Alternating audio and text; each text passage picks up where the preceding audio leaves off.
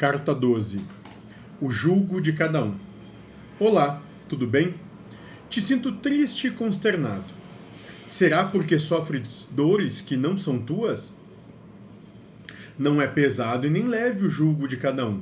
Este peso e esta medida é concedida conforme a necessidade e merecimento de cada irmão.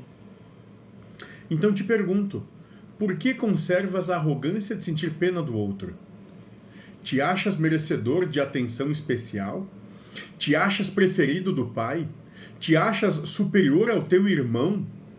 Sim, a pena segue junto ao orgulho e à arrogância. Então, qual o caminho decides tomar? O da arrogância que te afasta do amor do pai? Ou o do amor e da compaixão, permitindo que teu irmão sofra sem que tu lhe tomes até o sofrimento? Já não te pesa o suficiente o teu julgo? Sim, quero que te questione e te avalie. Passas o dia a remoer e sussurrar dores e dissabores. Te apegas ao sofrimento e não olha que teu caminho está sendo percorrido com mais sofrimento e dor ou o necessário. Sim, tem escolha.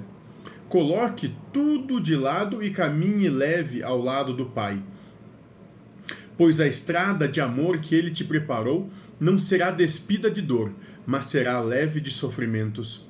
Olhe para teu irmão como um igual, pois ele tem tanta capacidade de caminhar por entre as dores e de sabores como você. Ninguém é coitado ou culpado. Ninguém está sendo punido, apenas são a prova do outro e de si mesmos. Nenhum de nós tem o controle, a não ser o Pai.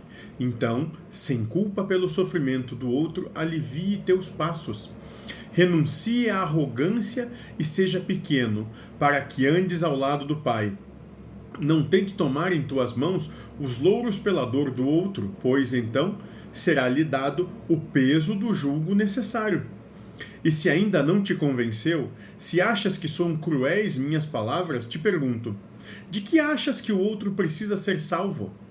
Aquele que te parece com o corpo miserável carrega no espírito grandes riquezas, riquezas que não são terrenas, que enquanto ego jamais irá entender. Irei te lançar uma última pergunta para que reflitas com o coração. Aquele que tu acreditas que sofre, precisa mesmo ser salvo do amor de Deus? Reflita, sinta e acredite. Estou sempre junto de você te amo, Espírito sem nome.